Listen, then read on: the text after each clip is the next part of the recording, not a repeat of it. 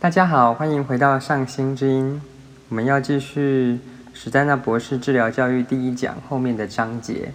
那昨天呢，有提到我们的身体在换牙之前跟换牙之后是不一样的。换牙之前呢，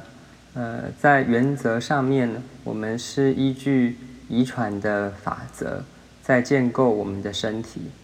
可是呢，经过七年的时间。在七岁的时候，理想上我们应该代谢掉我们从遗传那边得到的身体细胞，我们会用一个全新的力量去建构我们七岁之后的身体，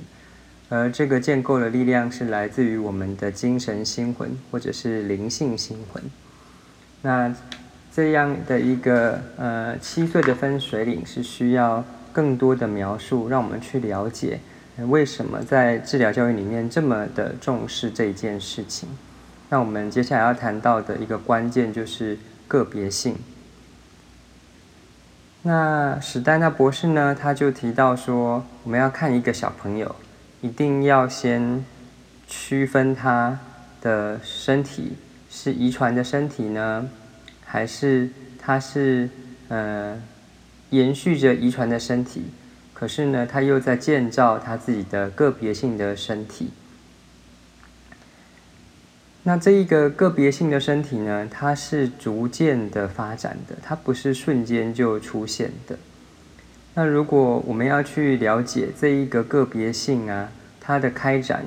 最强大、最有活动力的时间呢，史丹纳博士说是在我们七到十四岁之间。也就是大概是国小开始，一直到呃国中二年级左右。那在这个七年之内呢，就会有各种的可能。然后那种可能呢，就很像是在拔河一样，就是遗传的力量跟我们内在的个别性的力量呢，他们会互相的拔河。如果说嗯，我们会看到孩子在换牙之后呢，他把遗传的力量给摆脱掉，他完全的用他自己的方式工作，那我们就会发现他的个别性呢是赢过遗传的力量的。史丹纳说，如果我们仔细去观察的话，就会发现这件事情是不是有出现，而当老师的人呢，必须要特别的注意这件事。所以，当呃像我的工作身份比较特别，我是。从幼稚园开始带小朋友的，那有一些小朋友从幼稚园一直带到，呃，国中三年级，那到高中呢，还是持续的有跟一些同学在互动，那我就会发现，诶，幼稚园的孩子的面相或者是身体的体质，跟他进入小学之后，一直到国中阶段是非常不一样的。那有的呢保留的比较多，有的呢是。嗯，改变的幅度非常非常的大，所以史丹纳博士就继续说，有一种可能是，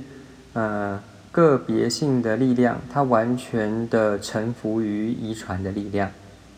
所以呢，当时遗传的力量在建构身体形成的那一个模型，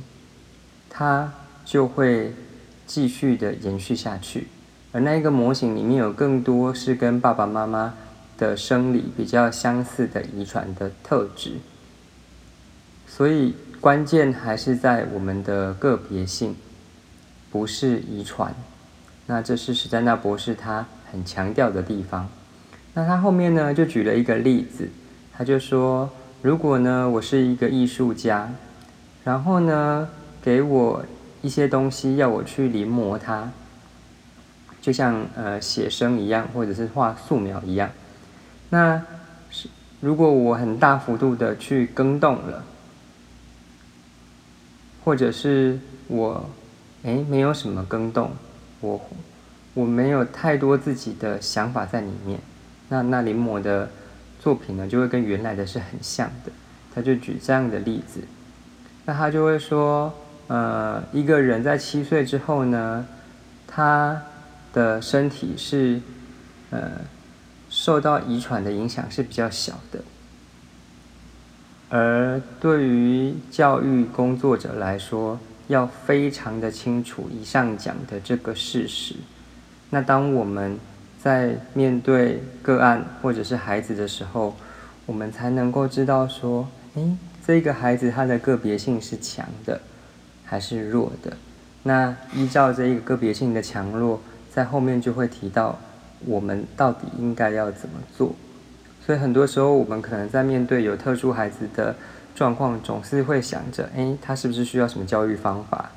或者是，嗯，他需要哪一些职能治疗啊，或者是语言治疗啊？那可是当我们在讨论这一些就功能上面的，呃，症状或者是现况的处理的时候，我们好像都没有考量到个别性，他所扮演的角色。所以这个个别性。要怎么样去跟他互动呢？我们就会在后面的章节会有更多的了解。